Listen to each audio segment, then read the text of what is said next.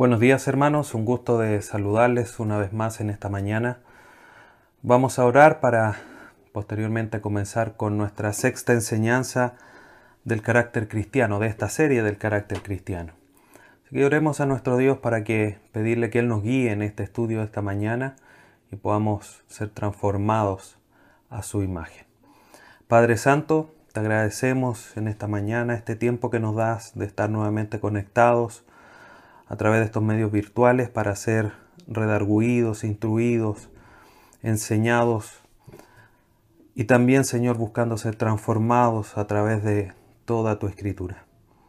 Dios bendito, abre nuestra mente, nuestro corazón, ilumínanos por medio de tu Espíritu Santo para comprender la verdad de tu palabra en esta mañana y así, Señor, ser transformados cumpliendo ese propósito maravilloso de que nosotros seamos semejantes a tu Hijo Jesucristo para que Él sea el primogénito entre muchos hermanos.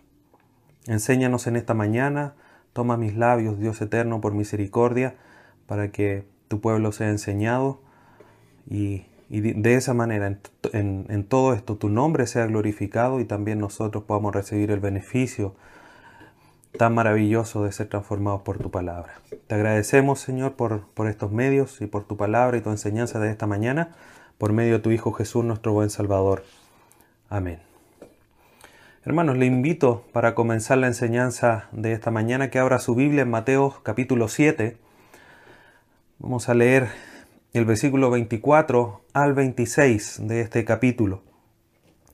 Para la enseñanza que hoy día se titula Un carácter obediente. Un carácter obediente. Y el texto base para el estudio de esta mañana será Mateo 7, 24 al 26, que dice lo siguiente. Cualquiera pues que me oye estas palabras y las hace, le compararé a un hombre prudente que edificó su casa sobre la roca. Descendió lluvia y vinieron ríos y soplaron vientos y golpearon contra aquella casa y no cayó porque estaba fundada sobre la roca. Pero cualquiera que me oye estas palabras y no las hace, le compararé a un hombre insensato que edificó su casa sobre la arena. Y descendió lluvia, y vinieron ríos, y soplaron vientos, y dieron con ímpetu contra aquella casa, y cayó, y fue grande su ruina. Cuenta una historia, hermanos, para introducir al tema del día de hoy que ustedes habrán notado que vamos a hablar de la obediencia como una parte fundamental del carácter cristiano.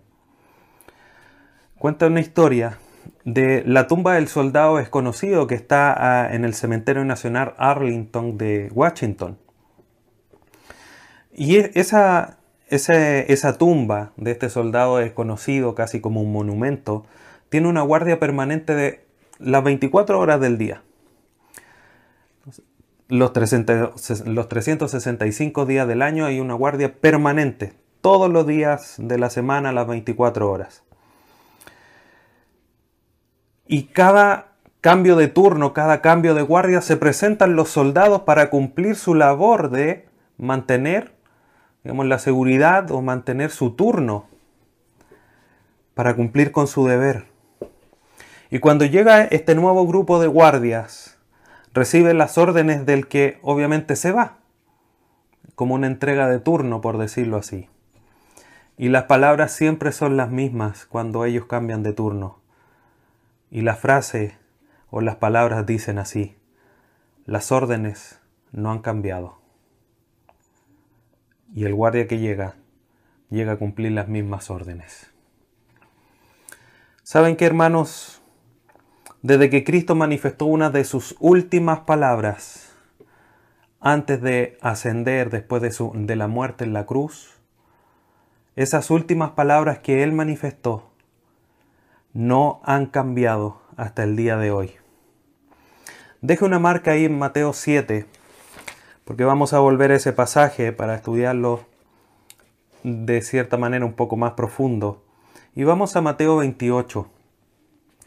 Mateo 28, versículos 19 y 20 es conocido este pasaje como el pasaje de la gran comisión, cuando Jesucristo envía a sus apóstoles o a sus discípulos a que prediquen el Evangelio. Y dice estos, estos dos versículos, Mateo 28, 19 y 20, dicen lo siguiente. Por tanto, id y haced discípulos a todas las naciones, bautizándoles en el nombre del Padre, y del Hijo, y del Espíritu Santo, enseñándoles que guarden todas las cosas que os he mandado. Y aquí yo estoy con vosotros todos los días hasta el fin del mundo. Amén. Sin lugar a dudas, el primer versículo, el versículo 19, lo conocemos. Id y predicad el Evangelio, eh, bautizándolo en el nombre del Padre, el Hijo y el Espíritu Santo. Pero quiero hacer énfasis en lo que puse énfasis cuando estaba leyendo, el inicio del versículo 20, enseñándoles que guarden todas las cosas que os he mandado. Esa orden, queridos hermanos, no ha cambiado. Es como cuando llega un hermano nuevo, por seguir el ejemplo de aquella guardia ahí en la tumba del soldado desconocido. Si llega un hermano nuevo, nosotros le podríamos decir, hermano, las órdenes no han cambiado. Y en ese sentido este pasaje, obviamente introduciendo al tema de la obediencia, es fundamental. Jesucristo cuando eh, indicó, cuando ordenó a sus discípulos a ir Hacer discípulos, bautizándoles. Además de esa orden particular, mandó a que se le enseñase a estos nuevos discípulos, a estos nuevos miembros de la iglesia, que fuesen obedientes. ¿Qué es lo que dice el texto? Jesucristo manda a guardar, dice, enseñándoles que guarden todas las cosas. Esa palabra guarden del griego terein significa literalmente conformar las propias acciones a. Eso significa. Esa palabra guarden. Conformar las propias acciones a.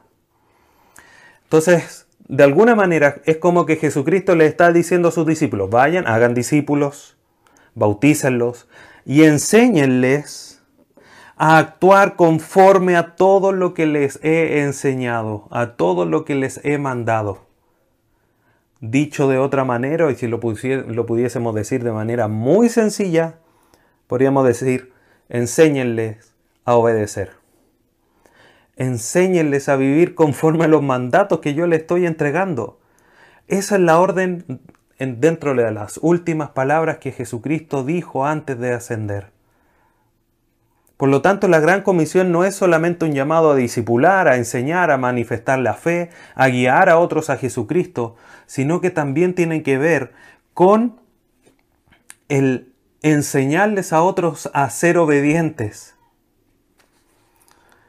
Por lo tanto, en ese sentido, hermanos, el tema de la obediencia es un tema que parte desde la fe. Y vamos a ir desarrollando esa idea en la medida que avancemos. Pero es importante que ahora nosotros tengamos muy en claro qué es lo que es obedecer. Y obedecer es justamente cumplir los mandatos o leyes. Eso es obedecer, de manera sencilla.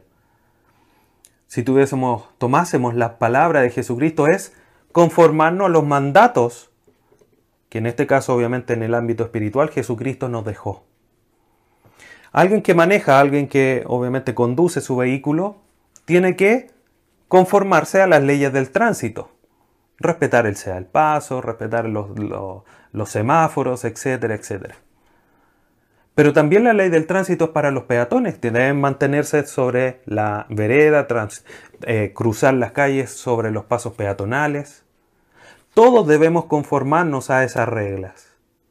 Las leyes civiles de nuestro país también demandan cierto tipo de actitudes y debemos de obedecer y obedecemos de cierta manera. En el ámbito espiritual obviamente es, si no es igual, es muy similar. Jesucristo ha dejado órdenes, ha dejado manifestada su voluntad a través de su palabra y nosotros debemos de ser obedientes, debemos de conformarnos, debemos de cumplir lo que Él ha dejado escrito a través de su palabra. John MacArthur comenta lo siguiente Dice, fundamentalmente significa, hablando de la obediencia, someterse a los mandamientos del Señor, hacer su voluntad basado sobre lo que está claramente revelado en las escrituras, dice el pastor John MacArthur. Entonces la obediencia, queridos hermanos, es alinearse, por decirlo con otras palabras, a lo que Dios nos está mandando. Y eso es de alguna manera algo muy sencillo de, de entender. Cuando hablamos de obediencia, lo entendemos de esa manera, que hay que hacer lo que se nos está mandando. Demandamos obediencia de nuestros hijos, demandamos obediencia de quizás si tenemos cierto grado de jefatura en nuestros trabajos, de que los funcionarios que están a nuestra, bajo nuestra nuestro jefatura respondan a lo que se le está ordenando. O si somos parte de los funcionarios que somos mandados por un jefe, le debemos obediencia a nuestro jefe. Entonces, en todo ámbito nosotros comprendemos la realidad de la obediencia. En lo espiritual, obviamente, en ese sentido es sin lugar a duda igual. Dios ha dejado mandamientos y nosotros debemos de cumplirlo, debemos de vivir, debemos conformarnos a esos mandamientos. Y queridos hermanos, nosotros cuando estudiamos la carta a los Efesios, comprendimos cuando estudiamos Efesios 1, de versículos 3 al 14, la realidad tan grande, el propósito tan sublime, por decirlo así, de por qué hemos sido escogidos por Dios. Leíamos ahí en Efesios capítulo 1, versículos 6, 12 y 14, que hemos sido escogidos, salvos, eh, ser objeto de todas las bendiciones espirituales para alabanza de la gloria del Señor. Y eso sin lugar a dudas es uno de los propósitos más grandes y sublimes para los cuales Dios nos ha llamado, nos ha escogido. Pero si nosotros vamos y leemos en la primera carta del apóstol, del apóstol Pedro, el versículo 1 y 2 de la primera carta, vemos además otro gran propósito de por qué nosotros hemos sido escogidos por parte de Dios. Dice, primera carta de Pedro, capítulo 1, versículo 1 y 2, Pedro, apóstol de Jesucristo, aquí Pedro obviamente se está presentando como en la mayoría de las cartas. ¿A quién le está escribiendo Pedro? A los expatriados de la dispersión en el Ponto, Galacia, Capadocia, Asia, Bitinia, una gran región su carta es, entendida como una carta universal porque hay muchos destinatarios, no es una iglesia local. Muchas, muchas regiones, Ponto, Galacia, Capadocia, Asia y Bitinia. Versículo 2. Elegidos, escogidos por Dios, según la presencia de Dios Padre en santificación del Espíritu. Dios nos ha escogido, eso lo estudiamos en el libro en la carta a los Efesios, Él antes de la fundación del mundo nos ha escogido para que fuésemos sus hijos y nos ha predestinado además para ello. Continúa diciendo Pedro, para, aquí está el propósito de que de esa elección en la presencia de Dios, para obedecer. Por lo tanto, no solamente hemos sido escogidos para alabanza de su gloria, sino que también aquí claramente Pedro manifiesta un propósito de la elección de Dios para obedecer. Termina el versículo, y ser rociados con la sangre de Jesucristo, gracia y paz sean multiplicadas. Por lo tanto, queridos hermanos, cuando nosotros hablamos de fe, sin lugar a duda hay un vínculo muy estrecho, muy íntima, con una íntima relación de la fe con la obediencia. Y es interesante que cuando Pedro aquí menciona y dice para obedecer, esa palabra obedecer tiene el mismo sentido de Mateo 28:20, que es actuar en conformidad a una autoridad. ¿Qué autoridad? Jesucristo, Dios. A esa ley en la que nosotros nos debemos de conformar. Podríamos leer entonces 1 de Pedro Versículo 2. Elegido según la presencia de Dios, Padre en santificación del Espíritu, para conformarse a la ley de Dios, para cumplir la ley de Dios y ser rociados con la sangre de Jesucristo. Para eso hemos sido escogidos. Por lo tanto, no solamente la fe es uno de los elementos principales y sin lugar a duda la base del carácter cristiano, sino que muy a la par, muy, muy íntimamente relacionado, como decía recién, la obediencia también es una, un elemento fundamental del carácter cristiano, que es obedecer, por supuesto, que la palabra de Dios. Ese es nuestro norte, ese es nuestro propósito, ese debe ser nuestro objetivo, como tantos otros que Dios manifiesta en su palabra. Hemos sido escogidos para el avance de su gloria. Ese debe ser uno de mis objetivos, uno de mis propósitos como creyente, el glorificar al Señor. Ahora, a la luz de este pasaje, también nosotros debemos agregar a eso que debemos de ser obedientes al Señor, ser obedientes a su palabra. Por lo tanto, queridos hermanos, aquí nosotros vamos a comenzar a ver que hay dos realidades que debemos de considerar cuando hablamos de la obediencia. Primero, como algo les mencionaba, la fe que está íntimamente relacionada, lleva sin lugar a duda la verdadera fe, la, la fe salvífica, la fe basada en el Señor, lleva una vida de obediencia, porque a eso Dios nos llamó. Dios lo manifestó aquí en Mateo 28, pasaje que acabamos de leer, que id a ser discípulos, bautícenlos y enséñenles a obedecer o enséñenles a guardar mis mandamientos. Pero primero tienen que creer, ser bautizados, hacer una manifestación pública de la fe en el Señor Jesucristo y enséñenles a obedecer. Está íntimamente relacionado, es una cadena que no se puede romper, son los eslabones de la cadena que no podemos separar. Y esa es una realidad de estos dos conceptos que no podemos divorciar, que no podemos separar. Pero también sin lugar a dudas, si lo miramos desde la otra perspectiva, o desde otro punto de vista que debemos de considerar, la obediencia, queridos hermanos, sin fe, es finalmente una vida religiosa que no conduce absolutamente a nada.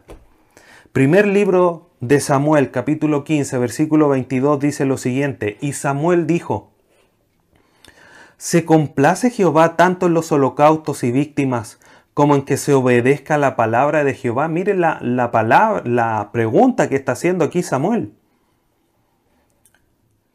Y responde él mismo la pregunta. Dice, ciertamente el obedecer es mejor que los sacrificios y el prestar atención que la grosura de los carneros.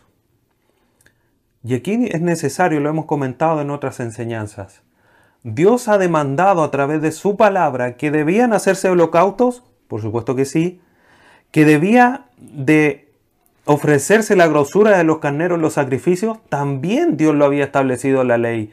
Pero el pueblo estaba solamente obedeciendo a lo que Dios había mandado, siendo obedientes, pero sin demostrar fe, sin demostrar una entrega del corazón, sin demostrar una confianza en Dios.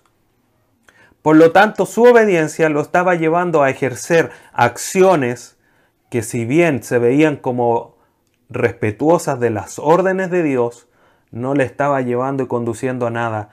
Porque Dios no solamente quiere que obedezcamos, sino que también confiemos y depositemos esta confianza inicial y que debemos hacer crecer y debemos de aumentar a través de la palabra, como veíamos la vez anterior, y eso debe ir en conjunto con la obediencia.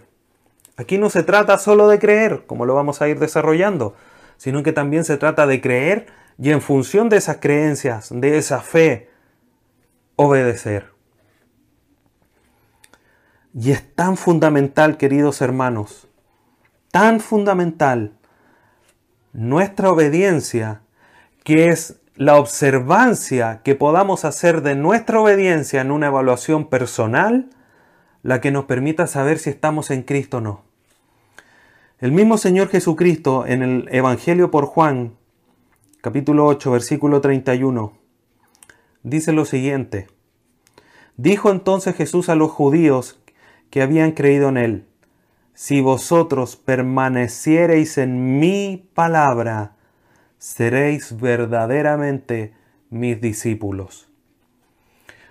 Obviamente aquí en el contexto permanecer no es solamente estar sentado en la palabra, saber la palabra, tener cierto grado de conocimiento de la palabra, sino que es permanecer haciendo.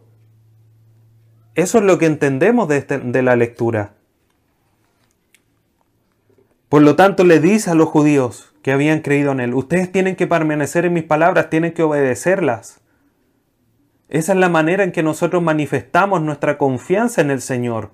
Si hemos creído en Él, tenemos que obedecer sus palabras, permanecer, tiene de alguna manera este sentido de guardar. Cuando Jesucristo dice ahí en Mateo 28, guarden mis mandamientos, no es que los vayamos a meter en el cajón de nuestra cómoda, en alguna parte de la biblioteca, o en algún cajón secreto para que no se nos pierda, sino que tiene que, tiene que ver con atesorar en nuestro corazón y guardar esas palabras haciéndolas, viviéndolas, conformándonos a eso que Dios nos ha mandado.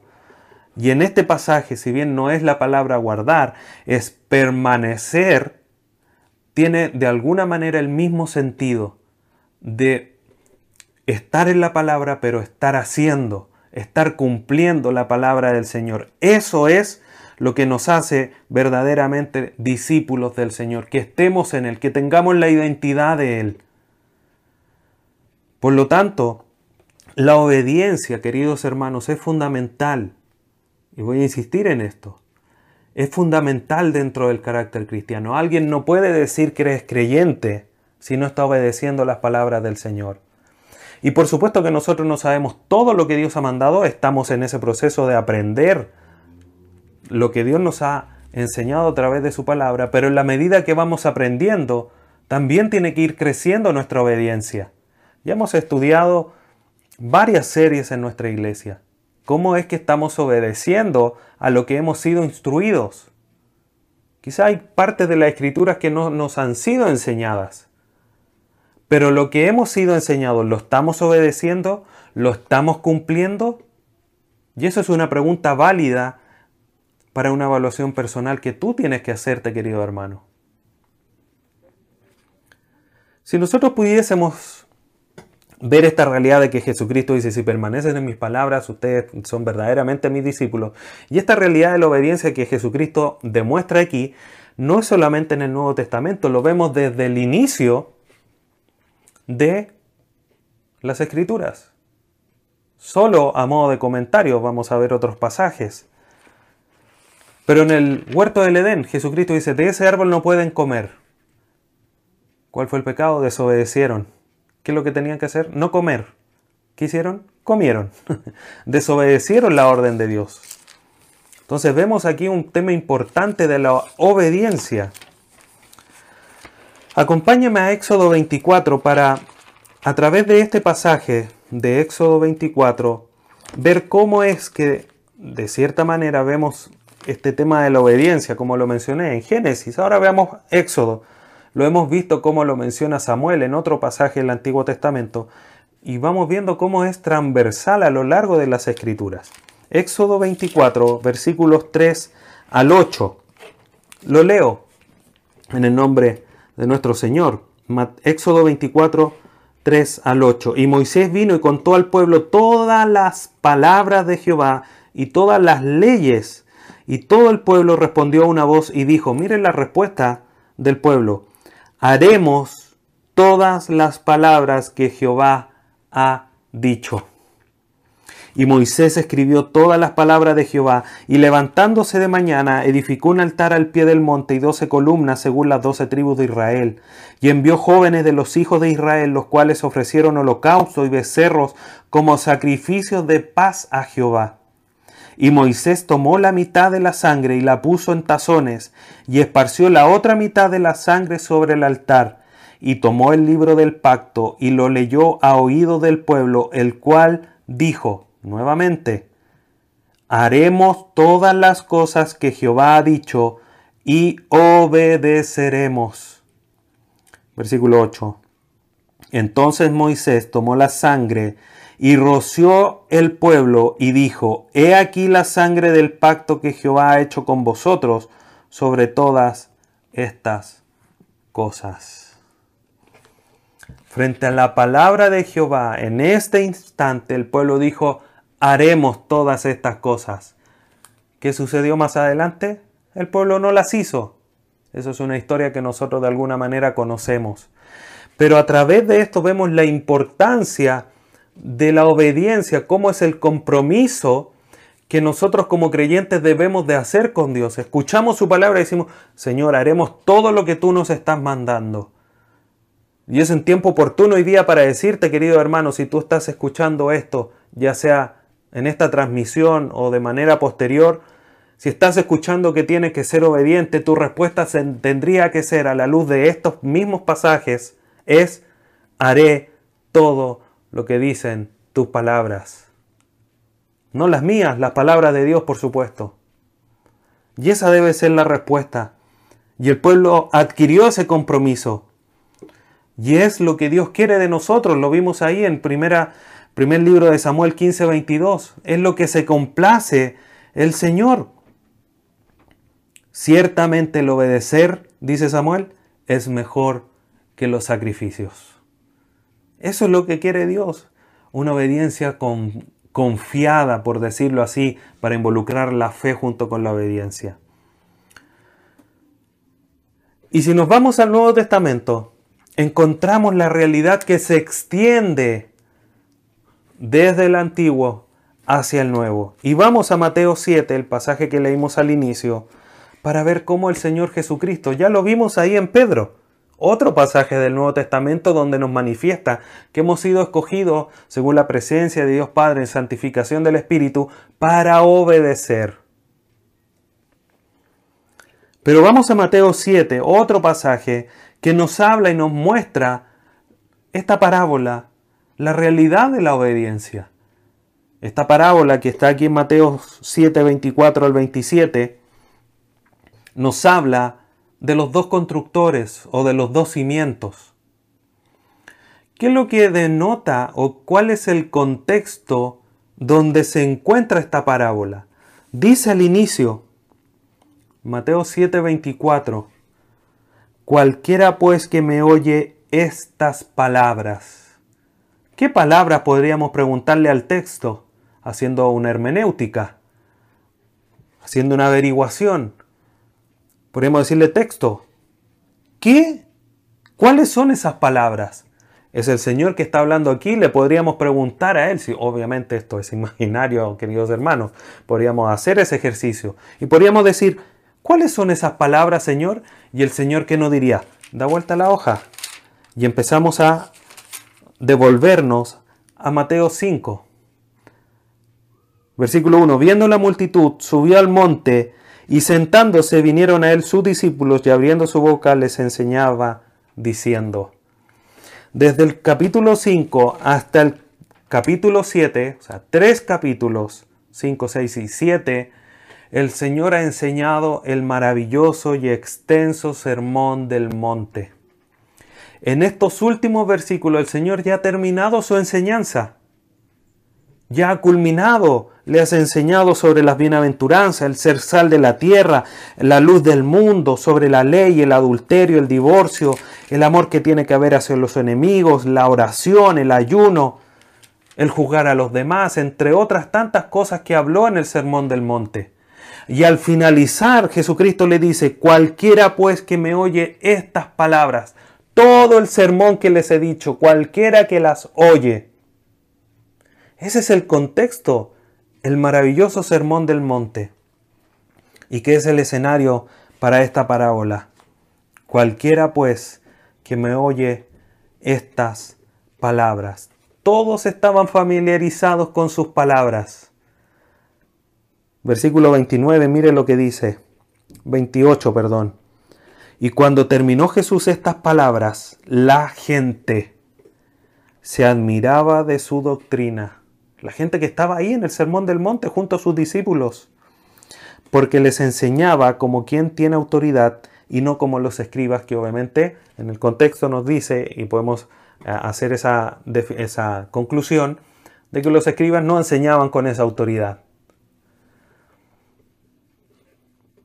Entonces todos estaban enseñados, perdón, todos estaban familiarizados con estas enseñanzas y Jesucristo a todos ellos les dice, cualquiera pues que me oye estas palabras.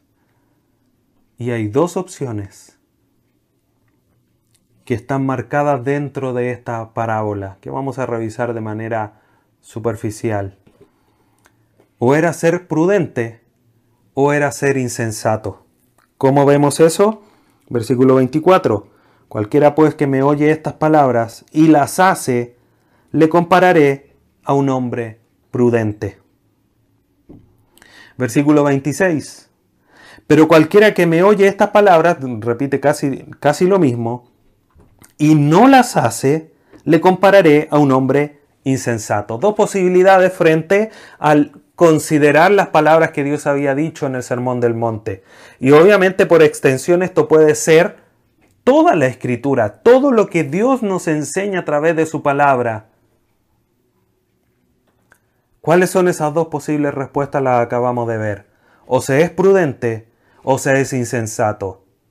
¿Cómo es que se llega a ser prudente o insensato? Es al hacer o al obedecer. Uno hace conforme a lo que ha escuchado. El otro no hace conforme a lo que ha escuchado. El que hace es prudente. El que no hace es insensato.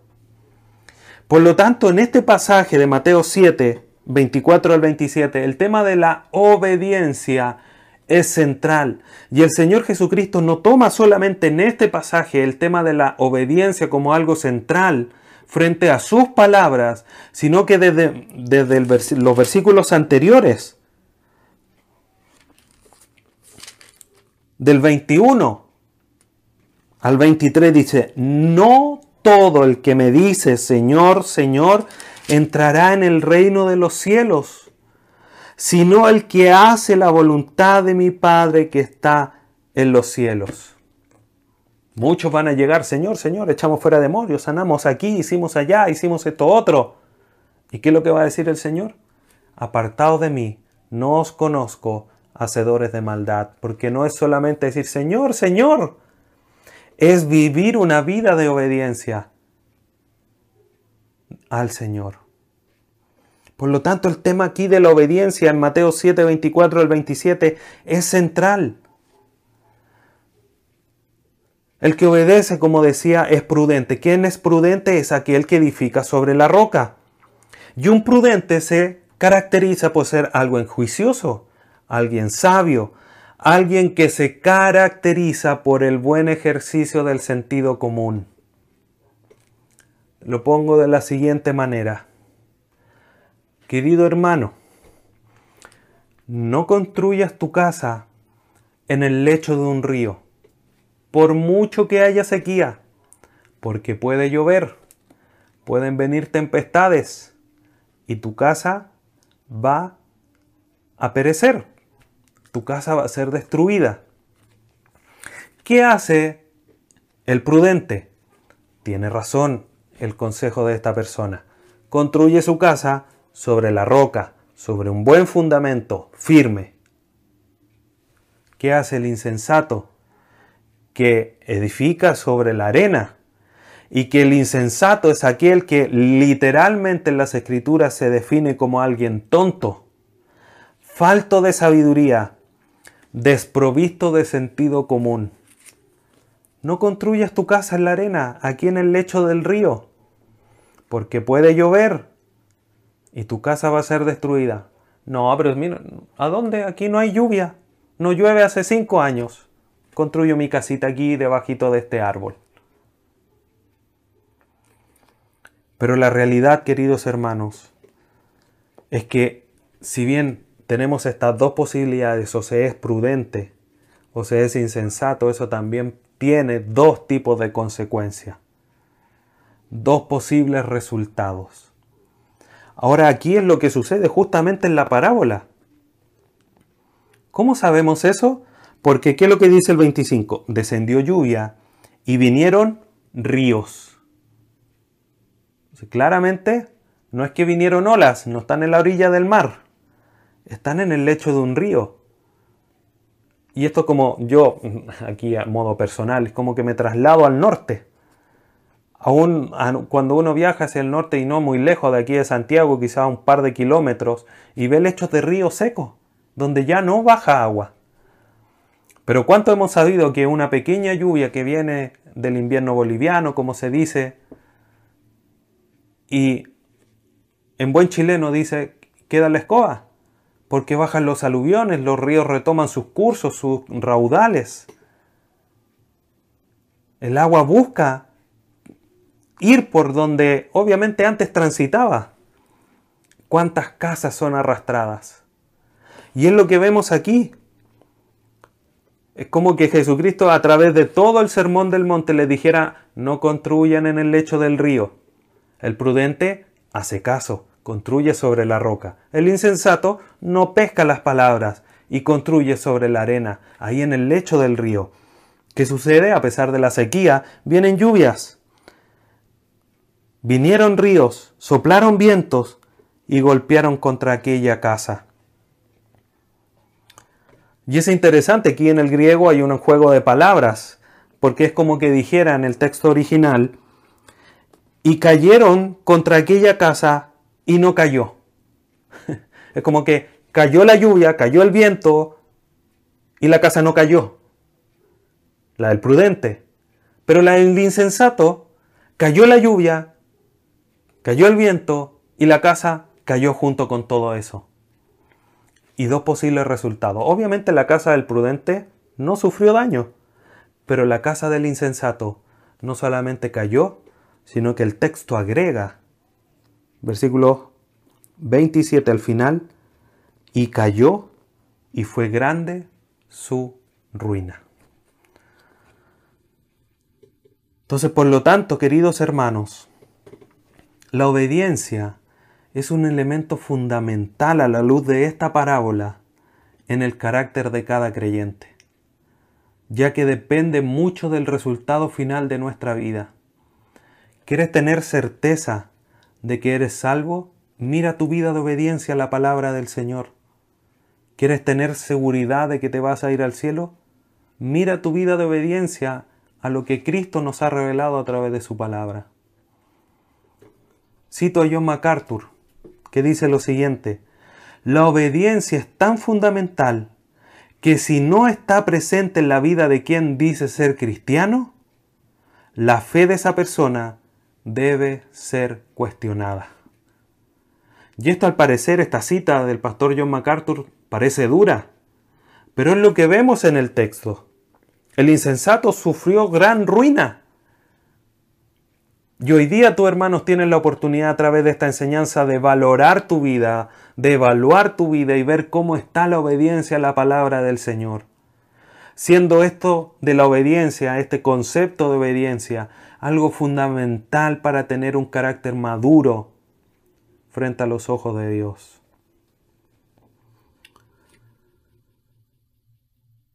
Vamos avanzando. La fe, como mencionaba hace un momento, queridos hermanos, es fundamental en todo esto, es la base de nuestro carácter y está muy relacionada con el tema de la obediencia. En Efesios 2,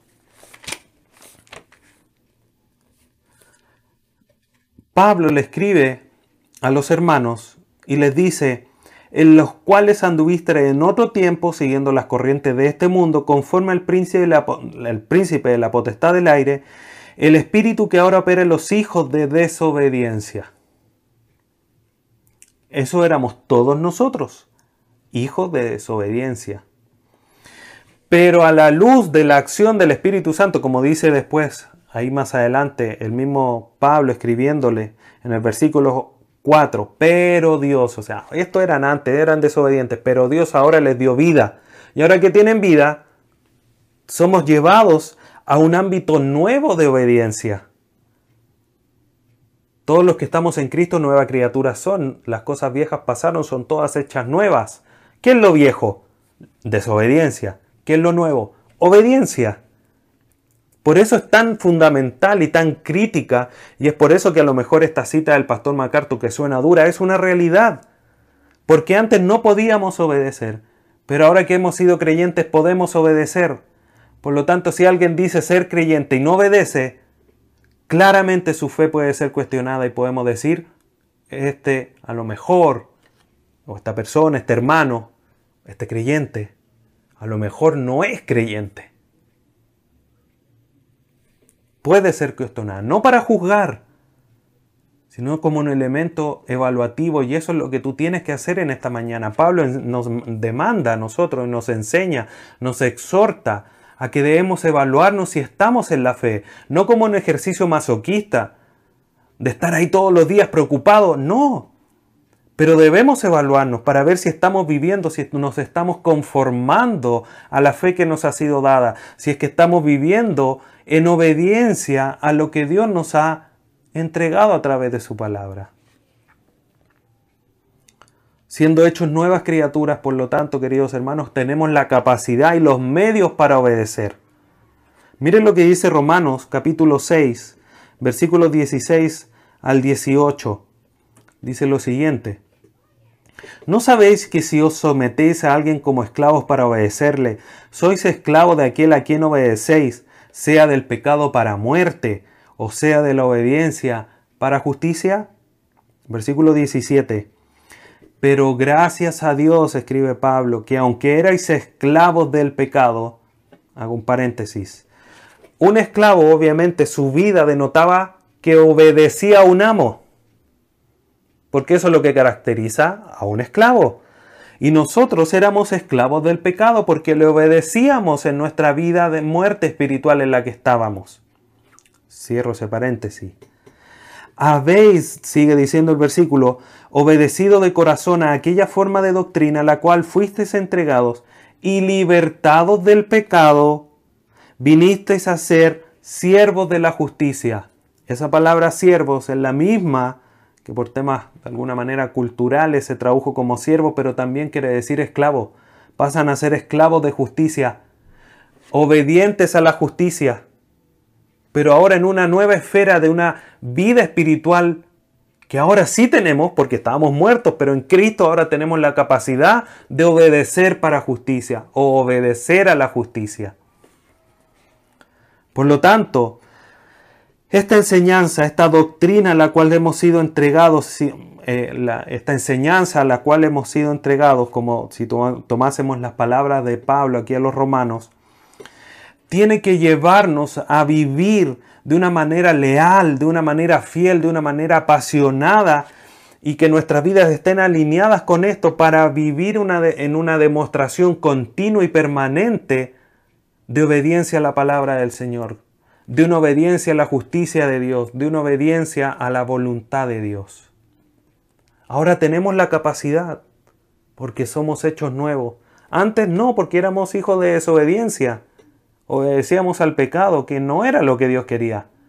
Hoy día el Espíritu Santo muere en nuestros corazones y podemos decir, podemos, porque todo lo puedo en Cristo que me fortalece. Para poder vivir, a pesar de las circunstancias adversas como estaba Pablo ahí en Filipo, o cuando le escribe a la iglesia en Filipo, en la cárcel, dice, todo lo puedo en Cristo, yo estoy aquí encerrado, pero aún así puedo en Cristo. Nosotros quizás estando en las debilidades, en las dificultades, podemos decir, lo podemos en Cristo para poder obedecer. Por lo tanto, queridos hermanos, la obediencia debe ser una característica que de alguna manera, por decirlo así, debe fluir de manera natural del creyente, que fluya sin mayores dificultades, demostrando con sus hechos que la obediencia es parte fundamental de su vida. Eso es lo que nosotros debemos de buscar, eso es lo que nosotros debemos de crear en nosotros, porque es nuestra responsabilidad el ser obedientes. Y sin lugar a duda, hermanos, que tenemos una gran responsabilidad con respecto a esto. Acompáñenme, por favor, a Santiago capítulo 1, versículos 22 al 25, para ir acercándonos ya al final de la enseñanza del día de hoy. Santiago 1, 22 al 25 dice lo siguiente, pero sed hacedores de la palabra, y no tan solamente oidores, engañándoos a vosotros mismos. Porque si alguno es oidor de la palabra, pero no hacedor de ella, este es semejante al hombre que considera en un espejo su, su rostro natural porque él se considera a sí mismo y se va y luego olvida cómo era. Mas el que mira atentamente en la perfecta ley, la, ley, la de la libertad, y persevera en ella, no siendo oidor olvidadizo, sino hacedor de la obra, éste será bienaventurado en lo que hace.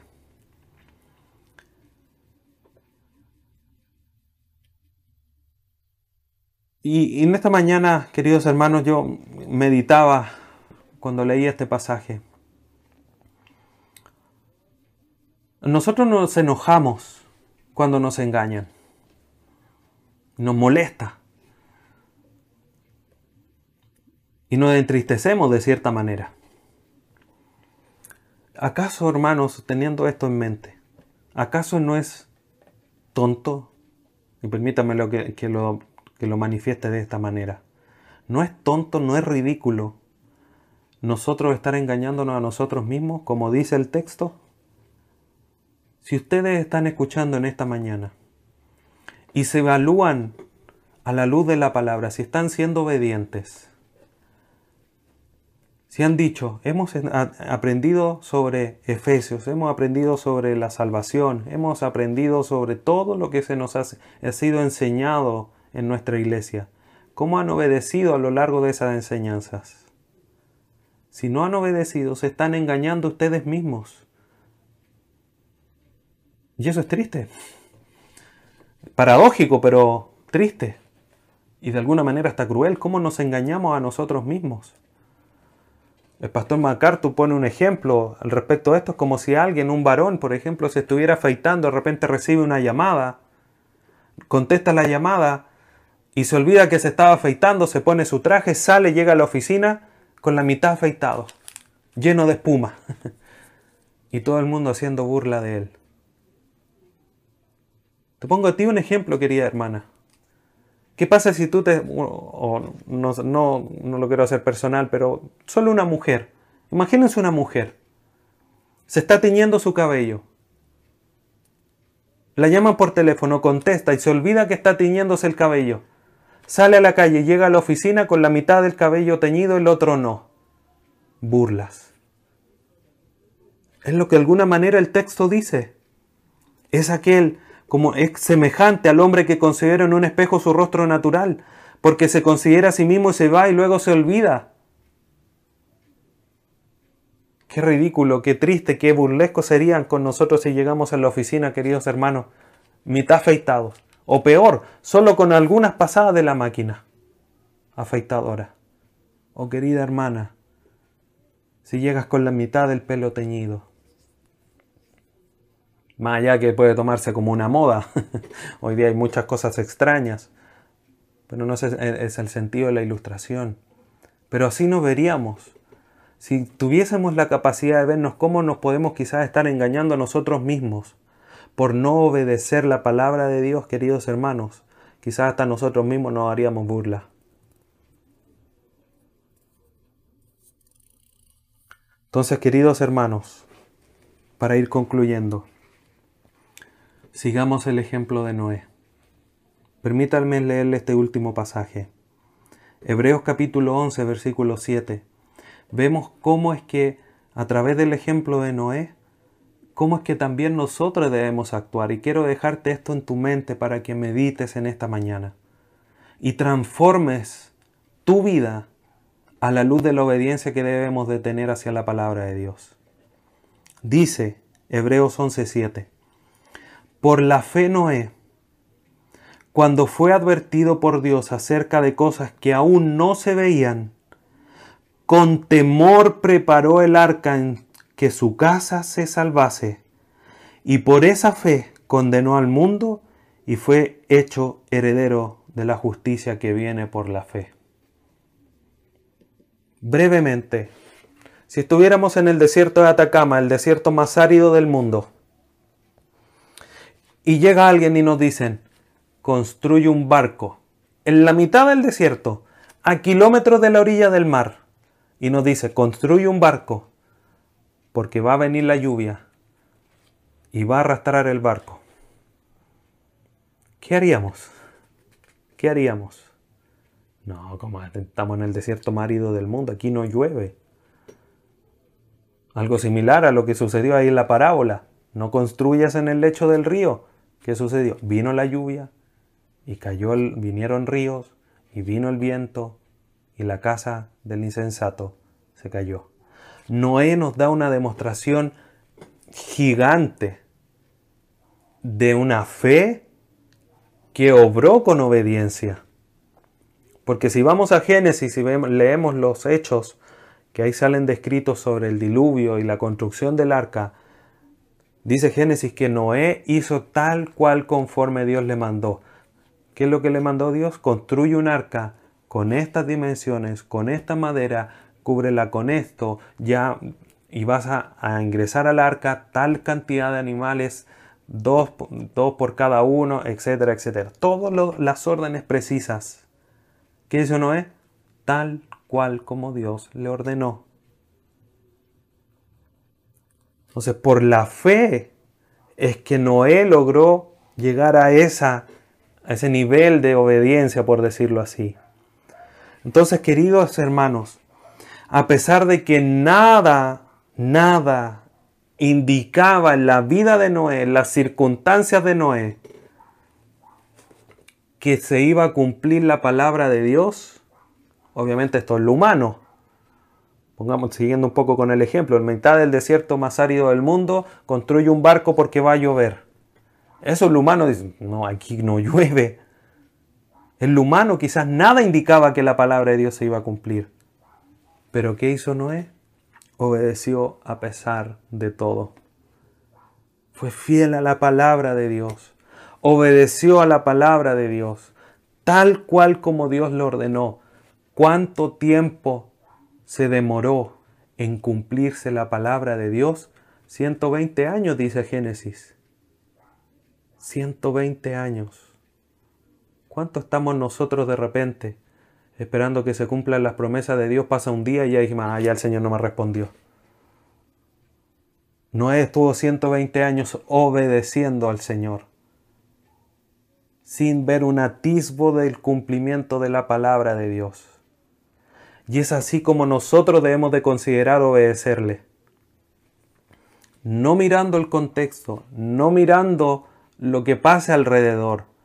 Debemos de ser obedientes a la palabra de Dios a pesar de todo, confiando en lo que Dios ha dicho, porque la base de nuestro carácter es la fe. Y eso nos tiene que llevar a una obediencia. Por lo tanto, queridos hermanos, tengamos fe como base de nuestro carácter y busquemos, queridos hermanos, busquemos con diligencia ser obedientes a la voluntad de Dios. Porque sabes qué, querido hermano, como dije al inicio, las órdenes no han cambiado. Obedece a la palabra de Dios y culmina y lleva y avanza la madurez de tu carácter a través de este elemento, de este concepto, como quieras llamarle, tan importante en la vida del creyente como es la obediencia a la palabra de Dios. Te invito a que inclines tu rostro para que oremos al Señor. Padre Santo, te agradecemos en esta mañana.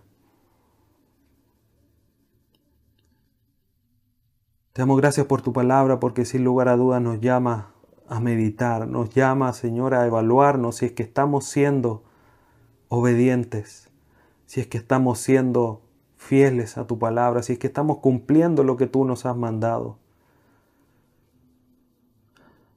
Y es duro porque quizás una simple evaluación sencilla, rápida, no estamos cumpliendo tu palabra. Pero te damos gracias porque en tu infinito amor, gracia, misericordia, tú nos demuestras esa, esa gracia, ese amor, esa misericordia, porque nos enseñas y nos pones este mensaje de alerta, para que obedezcamos, para no engañarnos a nosotros mismos, para forjar en nosotros un carácter maduro y así glorificar tu nombre. Ayúdanos, Señor, ayúdanos a obedecer. Fortalécenos, Señor, para poder cumplir tus palabras y ver así cumplido tu propósito en nosotros como orábamos al inicio, de ser llevados a la semejanza de tu Hijo Jesucristo, quien sin lugar a dudas es la mayor expresión de obediencia, no escatimando el ser igual a ti como cosa que aferrarse, sino que siendo obediente hasta la muerte y muerte de cruz. Gracias por tu enseñanza en esta mañana. Transforma nuestras vidas a la luz de tu palabra para nuestro beneficio y para glorificar tu nombre. Te lo rogamos por medio de tu Hijo Jesús. Amén.